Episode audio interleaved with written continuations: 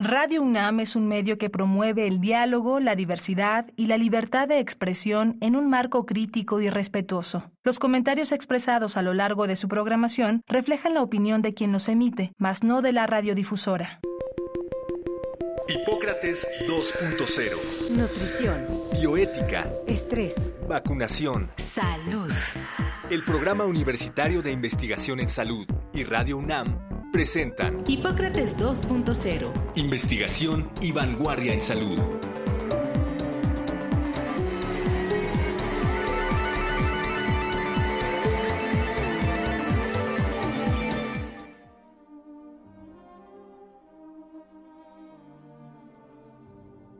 Hola, ¿qué tal? Bienvenidos a Hipócrates 2.0. Yo soy Mauricio Rodríguez, como cada semana los saludo con muchísimo gusto, agradeciendo que nos estén sintonizando aquí en Radio UNAM. Vamos entrando en nuestro quinto año hace poco y con mucho gusto, muy contentos. El programa de hoy vamos a platicar sobre la salud mental en el regreso a clases para la comunidad universitaria en particular, pero en, en general para la comunidad que tiene que ver con las actividades académicas que están ya de manera presencial y queda muy a tono porque pues también está muy próximo el regreso a clases del calendario de la SEP y vamos a platicar con la doctora Jacqueline Cortés Morelos. Se acordarán que ella estuvo hace algunas, algunos meses en el programa también platicándonos sobre la salud mental en los trabajadores de la salud. Eh, de un programa muy importante que hicieron en la Facultad de Medicina de Atención de la Salud Mental. Y precisamente con ella vamos a platicar respecto a la salud mental en el regreso a clases. Ella es eh, médico cirujana de la Facultad de Medicina, tiene la especialidad en psiquiatría que hizo en el Instituto Nacional de Psiquiatría Ramón de la Fuente Muñiz. Además tiene la subespecialidad de psiquiatría infantil y de la adolescencia y es especialista en terapia de familia y de pareja. Actualmente es coordinadora de la clínica del programa de psiquiatría y salud mental de la Facultad de Medicina y es presidente de la Asociación Psiquiátrica Mexicana. Y pues con ella estaremos platicando en los siguientes minutos sobre esto que es la salud mental en el regreso a clases presenciales. Jacqueline, muchísimas gracias por aceptar la invitación. Al contrario, muchas gracias a ustedes por invitarme. Estoy muy en este programa. Oye, hemos hablado mucho sobre el impacto de la, de la educación a distancia. Desde aquella etapa súper restringida, la Jornada Nacional de Sana Distancia, hasta los modelos híbridos, eh, los regresos parciales, eh, y, y en todo ese tiempo se ha generado, se ha recabado mucha información sobre el impacto de, de esos modelos a distancia y podemos más o menos hacer un balance del impacto que ha tenido, ya sea en el rendimiento académico, pero yo quiero más enfocarlo hacia la salud mental. Sí, pues definitivamente estoy muy eh, contenta de poder compartir con ustedes que es un gusto el regreso para todos, porque efectivamente sí hubo un impacto en cuanto a la educación, el proceso de aprendizaje para los estudiantes, pero también el proceso de educación para los profesores de la noche a la mañana a todos los que somos profesores de las diferentes áreas y a todos los que de alguna u otra manera desde la etapa preescolar hasta el posgrado en, la universidad, nos eh, tuvimos que ver inmersos en un ambiente de manejo de plataformas para la enseñanza, de poder manejar diferentes eh, salones en línea, de diferentes videos, de, diferentes estrategias que tienen que ver con la, eh, pues, la parte eh, de la computación y demás, en donde nadie fuimos preparados, ¿no? porque nadie sabíamos que iba a pasar esta pandemia y que nos íbamos a confinar. Y esto generó un estrés en todo el mundo, no solamente en los estudiantes, sino también en los profesores. Pero realmente todo esto fue un reto muy grande tanto para estudiantes como para profesores. Aún así, afortunadamente el ser humano tiene esta capacidad de adaptarse y quiero destacar todo el esfuerzo que ha llevado a cabo nuestra universidad para implementar cursos de capacitación a los diferentes profesores, cursos que estuvieron de manera sincrónica y asincrónica, muy llevados de la mano, muy con tareas, con ejercicios prácticos y demás, y abiertos a podernos contestar las dudas que pudiésemos tener como profesores y el implemento de una serie de, recursos, tanto digitales como de, enseñanza en este proceso de aprender a cómo dar las clases, fue impresionante. Desde la implementación de las clases totalmente en línea hasta posteriormente, poco a poco y con el regreso gradual, la implementación de las clases híbridas o semipresenciales, pero sin perder de vista el objetivo principal de esta universidad, que ha sido pues proceso de enseñanza para nuestros universitarios en los diferentes niveles de educación. Y podemos también ahí sumarle que pues todo esto modificó el, el entorno en el que estaban llevándose a cabo las clases, modificó el aprendizaje, modificó las condiciones para el desarrollo personal. Y eso me imagino que también generó mucha incertidumbre por un lado, pero también generó algunas situaciones que ahorita puede ser difícil enfrentar, ¿no? Por parte de los alumnos y de los, de los trabajadores, de los del personal académico. Por ejemplo, que ya estabas muy cómodo en tu casa tomando las clases en línea, eh, no estabas expuesto a los riesgos de la, de la ciudad, no estabas expuesto al, al bullying o al, a todos los códigos de convivencia de los grupos cuando están ya presenciales. Eh, y esto pues está cambiando. Ahora estamos ya todos, todas las escuelas, todas las actividades regresando y ya en actividades presenciales. Y entonces viene ahí también un ajuste en, la, en las siguientes semanas, en los siguientes meses, ¿verdad?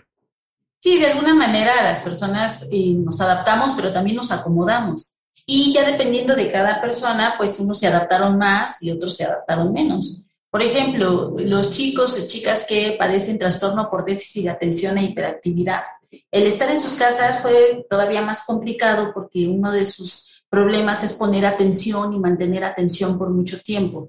Entonces, pues poner atención en un aula es difícil, pero poner atención tantas horas a solamente un cuadrito de un monitor, que puede ser un iPad, puede ser un celular, puede ser una computadora de escritorio, pues realmente fue todo un reto para ellos. Necesitaban estarse moviendo, parándose y demás, y esto pues dificultó este proceso de aprendizaje en las aulas, ¿no? Por otro lado, también, eh, pues no, no, nos podemos olvidar que hubo muchas pérdidas y estos procesos depresivos, estos duelos pues hacían que los chicos también estuvieran a veces sin levantarse por la misma tristeza, pero además con la comodidad de quedarse pijama.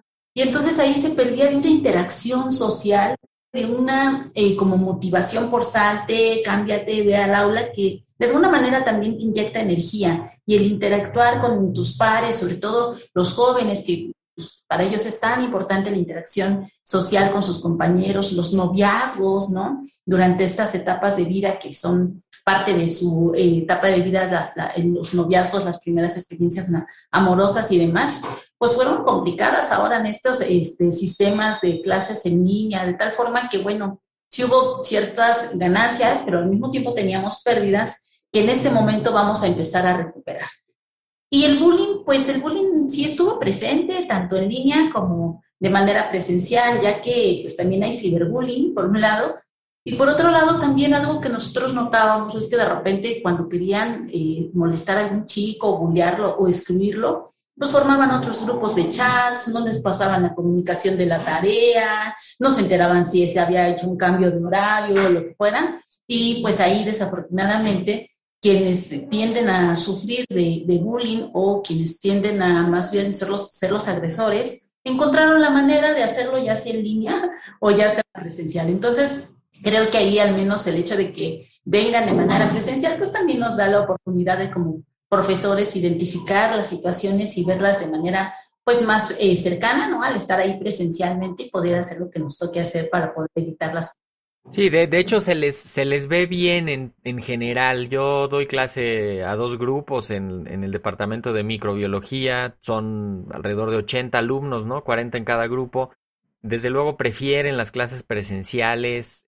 Están acomodándose, están conociéndose, están adaptándose, están... Es ya el, el primer año que se, que se van a aventar completo, ya presencial en la, en la facultad. El año pasado estuvieron yendo algunas clases pero todavía como, como esto de solo unas horas, solo unos días, ¿no? Este, que, que, no te, que no te daba chance de vincularte tanto. Pero ahorita eh, en términos generales tienen muy buena actitud, muy buen apego al cubrebocas, eh, nadie está renegando de eso.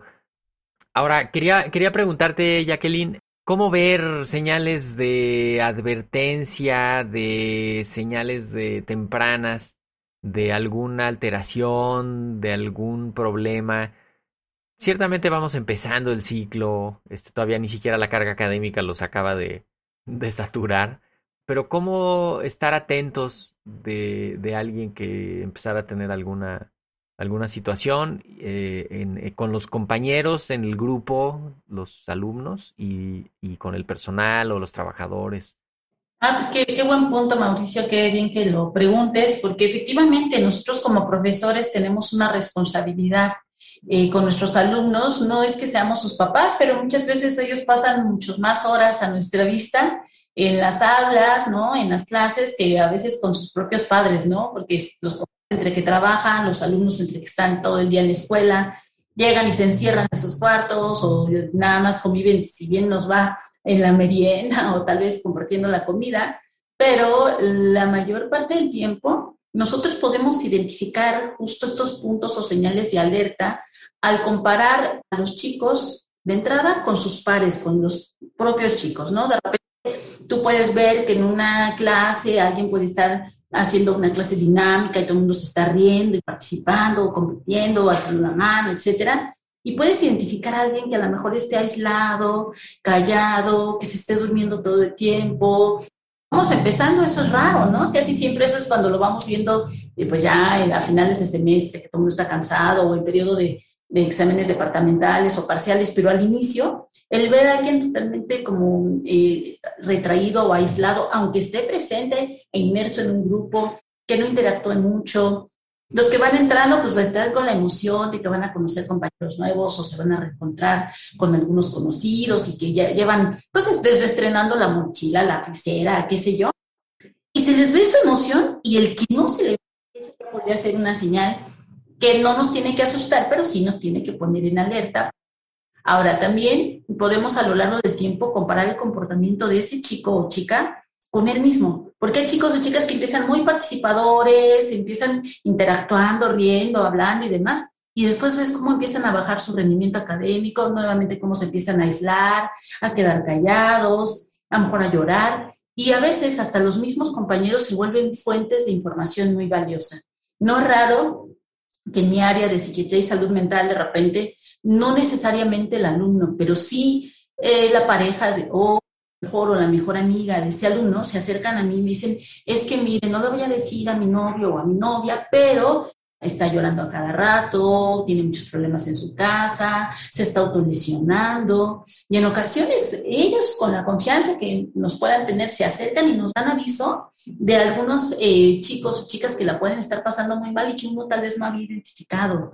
Entonces, si de repente nos sucede esto y nos sentimos rebasados o no sabemos qué hacer, buscar el canalizar a los centros de atención de ayuda especializada, como lo que existen en Facultad de Psicología, en el Departamento de Psiquiatría y Salud Mental, la manera de que este chico o chica puedan solicitar el apoyo y la ayuda sin sentirse invadidos, pero sí sentirse escuchados, sentirse en un momento dado comprendidos, tratar de evitar las etiquetas o tratar de hacer que el chico se sienta estigmatizado, quitar estos mitos de, de, ay, échale ganas, ay, si estás joven, ay, por favor, o sea, apenas vas empezando y ya te estás dando vencido, cosas, frases en vez de ayudar, los hacen sentir peor, ¿no? Y realmente sabemos que existen padecimientos como los trastornos depresivos, los trastornos de ansiedad, que van más allá de lo que la, la persona pueda controlar o tenga en sus manos, de tal forma que lo ideal es como escuchar y canalizar a quien le pueda brindar la ayuda.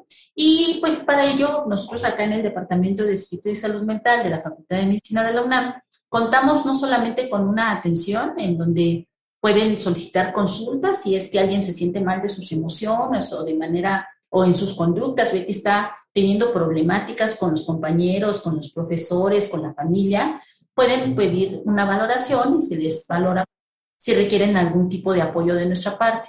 Ahora, a veces se trata solamente de aspectos adaptativos y contamos también, afortunadamente, con talleres que les pueden ayudar a interactuar y adaptarse mejor al aula y a la comunidad eh, universitaria, como por ejemplo talleres que hablan sobre manejo del estrés. Hay uno que me encanta que se llama procrastinación, no lo dejes para mañana, ¿no? Porque de repente trastorno por déficit de atención o por malos hábitos se van dejando todo para después y después trabajan bajo presión porque ya se les vino el tiempo encima y se la pasan sufriendo por pues, estar procrastinando, dejando para después las cosas. Y en estos talleres se les dan tips prácticos de mucha utilidad que en ocasiones con eso son suficientes para que alguien ya se sienta mejor y pueda salir adelante de algún bachecito en el que caiga, ¿no? Esto que, esto que mencionas es muy importante. Las escuelas también yo creo que deberían estar eh, preparando algunos materiales, algunas charlas, ¿no? Y que, y que ocurran ahí a lo largo del, de esta primera mitad, voy a decir, como de los ciclos en, en este primer semestre, aprovechar que de aquí a diciembre vamos a tener más o menos tranquilidad epidémica, cuando todo apunta con el, con el COVID, y, y, eso pues nos puede favorecer para que haya esta confianza y esto, esto, ahorita que decías, lo de ver a alguien así, que desde, que desde en la cara se le ve que está, pues que no está igual de alegre o sonriendo o así, y con los cubrebocas está muy difícil ver quién sonríe o quién está así con la boca abierta o con la boca cerrada y triste, ¿no? También. Hay otras señales, perdón, el enojo, porque muchas veces estamos buscando tristeza, pero a veces, si hablamos, por ejemplo, de chicos que son adolescentes y que en nuestra comunidad universitaria, CCH, preparatorias, siguen siendo adolescentes, entran a la universidad y están todavía en una etapa de adolescencia tardía para algunos autores, en los adolescentes, cuando traen cuadros depresivos, por ejemplo, la tristeza puede estar sustituida por la irritabilidad y eso lo expresan de manera conductual, con conductas agresivas. Se peleen verbalmente, ya sea que tengan emoción expresada negativa o pongan una cara, aunque no veas la cara por el cubrebocas, pero ves los ojos que los voltean para arriba y están así. Y, si te hacen sentir una agresión que puede ser una agresión activa o una agresión pasiva, pero que uno siente porque es una agresión, la agresión rebota inmediatamente. Entonces, estar alertas que muchas veces no es nada más la tristeza, puede ser también el enojo expresado en agresión o puede ser la ansiedad. Algunos signos, como por ejemplo gente que se muerde las uñas y los pellejitos por ansiedad, y a veces se muerden tanto los pellejitos de los dedos de las manos que hasta se llegan a sacar sangre y que eso habla de ansiedad. O personas que de repente están tan ansiositas que cuando hablan, cuando el profesor les pide que hablen o que participen, les tiembla la voz, baja, hablan bajitos, ponen rojos, rojos, rojos, rojos, rojos, y que es tanto que casi, casi que prefieren esconderse, hacer el trabajo de todo el mundo menos exponer, pero eso ya también son señales que nos hablan del problema de ansiedad.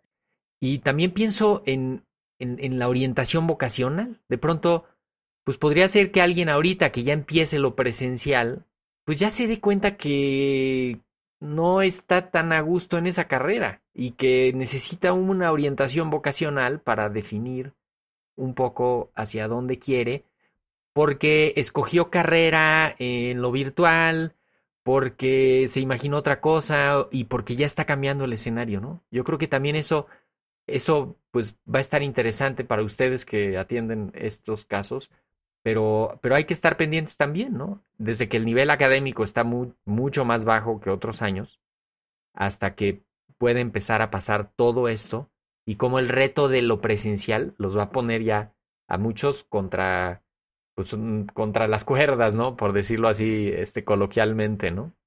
Así es, fíjate que nosotros aquí en, en Psiquiatría y Salud Mental de la Facultad de Medicina tuvimos la oportunidad de hacer entrevistas a los alumnos de nuevo ingreso para la licenciatura en ciencia forense o para la licenciatura en, nutrición humana o alumnos que quieren ingresar a los programas de alta exigencia académica y demás.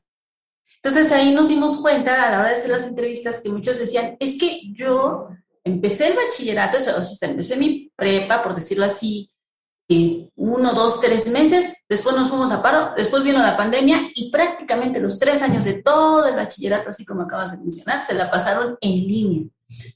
La eh, ventaja de todo esto es que así van a empezar todos, con los mismos miedos, con tal vez las mismas carencias por, por este encierro pues, que tuvimos y que nos salvó la vida, ¿verdad? En cuanto a la pandemia.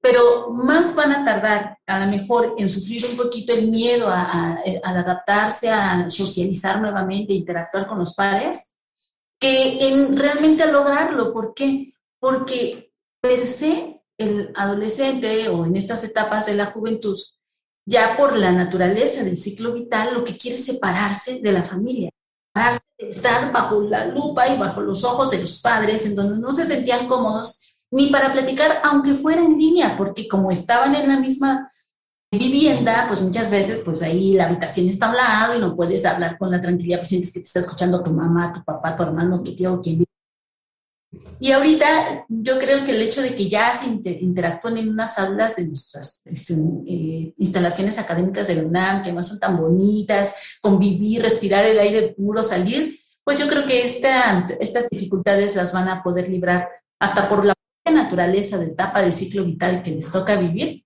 mucho más fácil de lo que nos estemos imaginando. Absolutamente. Y, recordar, e, es relativamente normal estar triste, tener angustia, tener miedos, eh, necesitar ayuda. Eh, hay gente que estudió para dar ayuda a quien la necesita.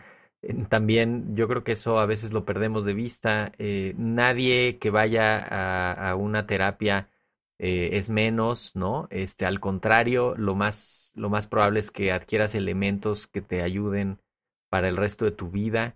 Eh, pedir ayuda, identificar que necesitas ayuda es, es, una gran, es una gran virtud. Es un reto, pero pues justamente hay que, hay que ayudar también a desarrollar esta cultura de la salud mental y a reconocer estas herramientas que existen y que son una realidad. De hecho, ustedes en el Departamento de Psiquiatría y Salud Mental en la Facultad de Medicina tienen eh, pues un sistema de ayuda, de consultas, de orientación. ¿Por qué no nos cuentas un poquito y, y ahorita les damos el dato para que, para que el que lo necesite establezca contacto? Claro que sí, bueno, nosotros eh, además de estos talleres que te mencionaba, justo estamos trabajando en una serie de programas que vamos a implementar acerca del bienestar, acerca de todo el apoyo que se pueda dar para la prevención de los problemas de salud mental y justo a concientizarnos de la importancia que tiene el cuidar nuestra salud mental. O sea, no necesitas tener un padecimiento para buscar cuidarte o autocuidar tu salud mental, sino necesitas también implementar hábitos saludables de vida que te prevengan en un momento dado sentirte lo suficientemente mal como para caer en un cuadro depresivo o en un trastorno de ansiedad. Mencionaste muy bien que las emociones son normales, pues todos tenemos emociones, no somos de piedra, ¿no? Sentimos tristeza, alegría, enojo y cada emoción tiene su función, ¿no? La alegría te permite disfrutar, interactuar, la tristeza es una emoción totalmente congruente entre una pérdida, entre una situación que te cause pues, este malestar. El enojo te da fuerza, ¿no? Muchas veces hay límites ya cuando te enojas y dices, a ver, espérame, hasta aquí estuvo y ahora sí te da la fortaleza que a veces no pudieras encontrar de otra manera. Hasta la propia etapa de duelo, la segunda etapa de duelo, la primera es la negación, la segunda es el enojo, porque de alguna manera Madre Naturaleza te está jalando a nuevamente integrarte con fuerza. Entonces, identificar que las emociones son normales, pero cuando estas emociones se presentan en momentos en que no tendrían por qué presentarse, son más intensas de lo que a cualquiera de nosotros nos puedan suceder o de tus compañeros les puedan suceder, o no te permiten funcionar adecuadamente en la escuela, en la familia, con tu pareja, con tus amigos, contigo mismo, es cuando ya es importante valorar con un especialista si no requieres de algún tipo de ayuda.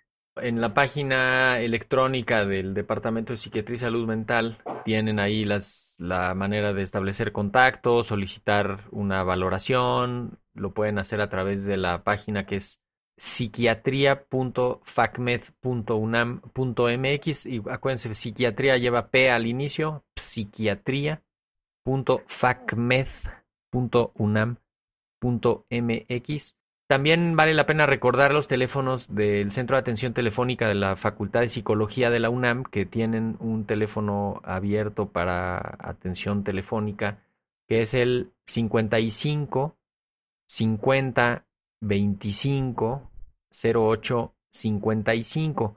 Para toda la comunidad universitaria, está abierto, búsquenlo.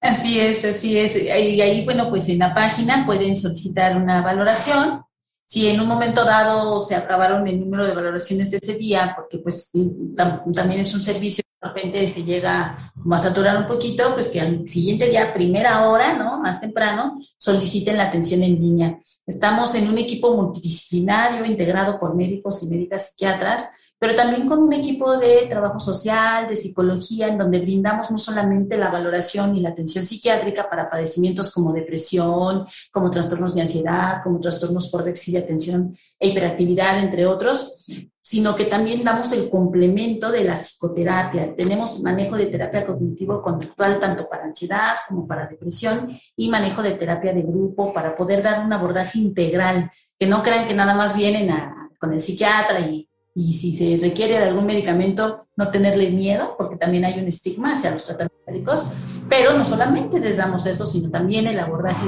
terapéutico que complementa al tratamiento farmacológico. El medicamento te ayuda a controlar los síntomas de un padecimiento como depresión o ansiedad, etc. Pero la psicoterapia, como bien mencionabas, te ayuda a implementar estrategias en tu vida que te van a permitir enfrentar los problemas del día a día de mejor manera otro lado te ayuda mucho a autoconocerte y es muy bonito. Quien va a terapia dice, wow, no me imaginé que yo pudiera hacer esto, lo otro o aquello, o no lo había visto desde ese punto de vista. Y la idea es pues siempre ir construyendo y fortaleciendo la parte emocional para que salgas adelante Perfecto, pues queda esto ya al alcance de todos. Eh, tenemos que cerrar el programa. Doctora Jacqueline Cortés Morelos, médica, psiquiatra, especialista en psiquiatría infantil y de la adolescencia y en terapia de familia y de pareja, coordinadora de la clínica del programa de psiquiatría y salud mental de la Facultad de Medicina y presidente de la Asociación Psiquiátrica Mexicana. Muchísimas gracias Jacqueline por haber estado otra vez acá con nosotros en Hipócrates 2.0 y por todo el trabajo que están haciendo con la comunidad. Muchas gracias. Muchas gracias, encantada de estar aquí. Gracias. Gracias. Les recuerdo el contacto del el Departamento de Psiquiatría y Salud Mental de la Facultad de Medicina, www.psiquiatría.facmed.unam.mx y el Centro de Atención Telefónica de la Facultad de Psicología 5550 2508 55. Ojalá les puedan ayudar y pues esperemos que todo vaya bien Esperamos contar con su atención la próxima semana. Muchísimas gracias por haber estado en el programa de hoy. Yo soy Mauricio Rodríguez, esto fue Hipócrates 2.0. Quédense en sintonía de Radio UNAM. Hasta la próxima.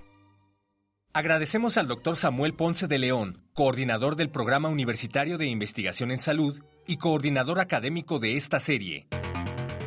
El Programa Universitario de Investigación en Salud y Radio UNAM agradecen tu escucha. Te esperamos la siguiente semana para platicar sobre lo último en materia de salud e investigación en Hipócrates 2.0. Investigación y vanguardia en salud. Se despiden de ti en la producción Patti Gamboa, Héctor Castañeda y Alejandra Gómez.